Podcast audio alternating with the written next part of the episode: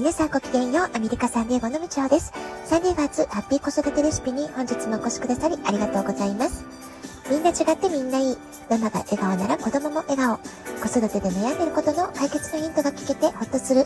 子育てがちょっと楽しく思えてきた。聞いてくださってるあなたが少しでもそんな気持ちになってくれたら嬉しいなと思いながら毎日配信をしております。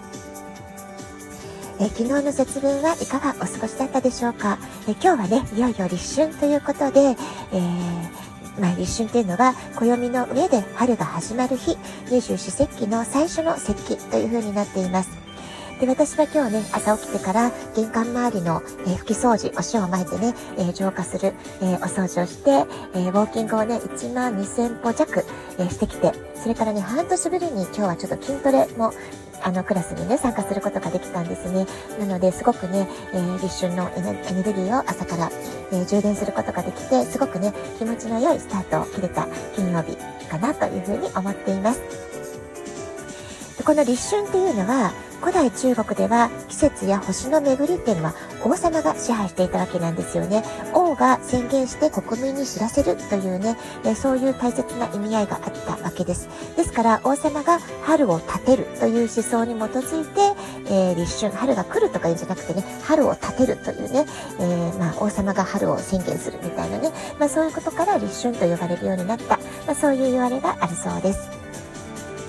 えこの時期は1年で最も寒い時期ではありますけれども暦の上での春が始まっているよってことなんですよね、え中国の陰陽五行思想では陰極まれば陽に転ずるという考え方があります、まあ、実際ね一番日が短い冬至から比べますと今ね徐々に太陽を感じる時間っていうのは少しずつではありますけれども、ね、一日日が長くなってきていますよね。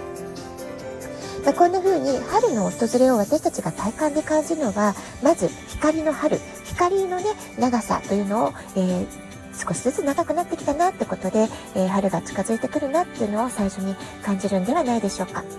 それから次に音の春と言われたりしますよね。えー、例えばね、えー、日本に、えー、お住まいの方だと、あら、ウグイスの鳴き声聞こえたかしらとかね、あと北海道にお住まいの方なんかは、雪解けの音が聞こえる。まあ、これがね、春の知らせになるっていう話ね、聞いたことがあります。でこんな風に冬から春へと、え自然はね、大きく、え変化して移り変わっていってるんですよね。まあ、その時には春ならではの音っていうのがそこに存在するわけです。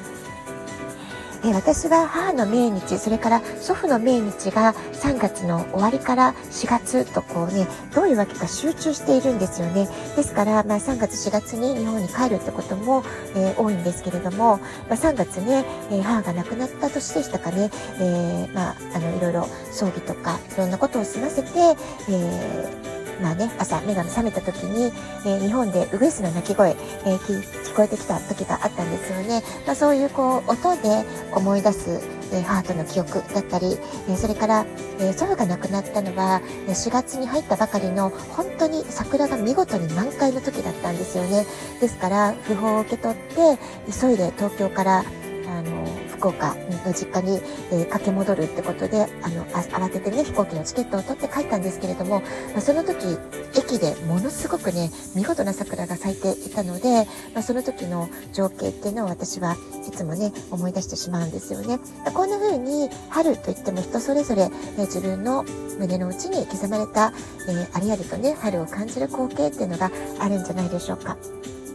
光の中に春を感じて、音で春を感じて、そして気温が少しずつ上がってきたなって、えー、ようやくね、えー、暖かさを感じるっていうのは、その光、音の後、温度っていうものをね、感じるんじゃないかなと思います。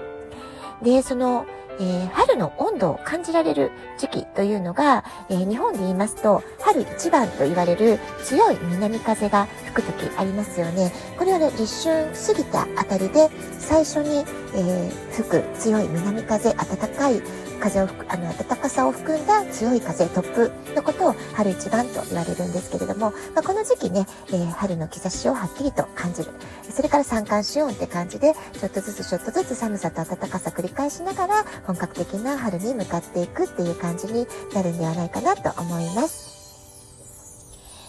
え、立春から、まあ、今日ですね、今日の立春からエネルギーは大きく変化するというふうに言われています。2022年は水の絵虎ですけれども、お正月に切り替わるわけではないんですよね。えー、昨日も言いましたけれども、えー、日本以外のアジアの多くの国々は、えこの2月4日の、え区切りをすごく重要視しています。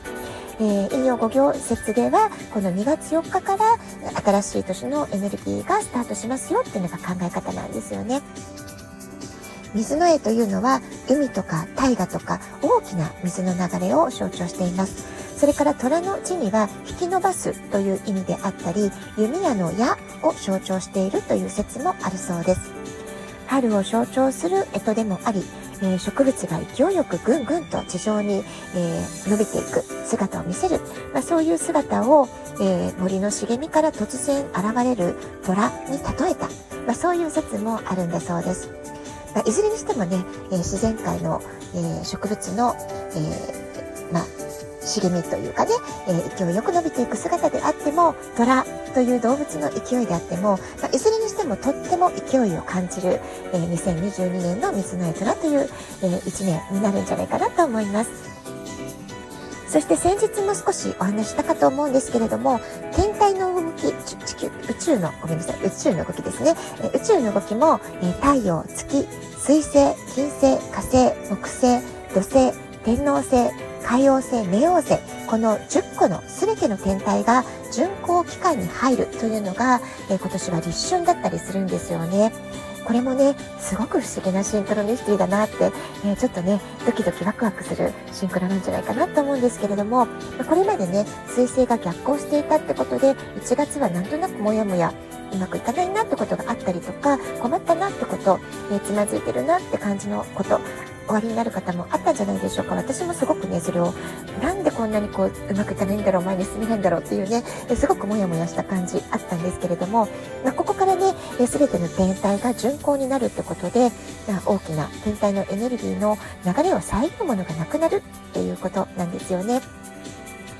え私たちにとっては見えない世界、宇宙のパワーなんですけれども、実はね、私たちは見えないものの方に多く囲まれていると言っても過言ではないわけです。これまでこんな風な見えない世界、あるいはスピリチュアルということを言うとね、精神論的なことなんじゃないのとか、宗教的なものなんでしょって言われてたところもあったんじゃないかなと思うんですけれども、今はね、祈りの研究とかもされてたりしますし、えー、ミクロの世界の研究、えー、つまり、えー、学問の分野で言うと、量子力学という研究、ものすごく発達しています。ですから、つまり、えー、目に見えない世界が少しずつ解き明かされて解明されてきてるってことが言えるわけなんですよね。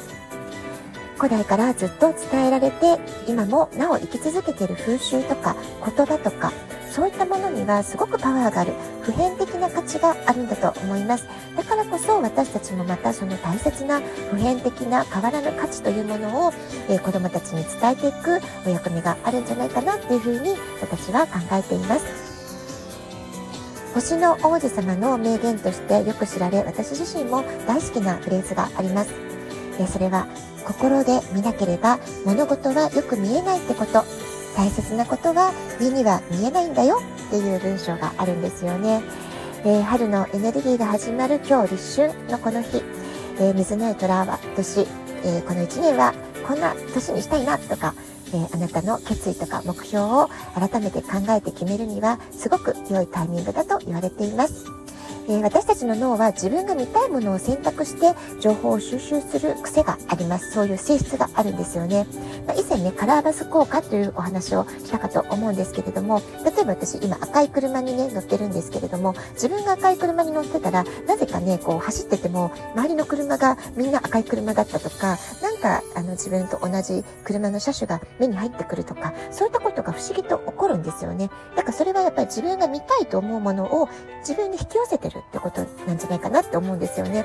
で、この性質をうまくえ活用するとっていうか、まあ、深く理解して意識的に使うとですね、あなたが本当に欲しいもの、本当に手に入れたいと願うものをしっかりと毎日意識し続ける。それだけで脳が勝手に、えー、それにふさわしい行動とか考え方っていうのをね、えー、チューニングしてくれるようになるわけです。ですから、あなたの思考と、あなたが実際に目の前に目にする現実というものを、えー、脳がね、勝手に一致させようとしてくれるので、まあ、思考は現実化するってことが本当に起こるわけなんですよね。だからこそ、虎視眈々と長期的な、え、戦略を練って、えー、虎は千両行って帰るという言葉もありますから、え、どんどんあなたが思う通りの、えこと、得たいものに向かってどんどん行動していくと、さらに直感力、決断力っていうのも磨かれて、えあなたが本当に目指したいもの、欲しいものに必ず到達できるんではないかなと思います。ラジオトークアプリインストールしておくと、スマホからいつでも簡単に聞くことができます。あなたからのお便りもお待ちしていますね。では、今日はこの辺で今日も素敵なお時間をお過ごしください。ごきげんよう、部長でした。さようなら。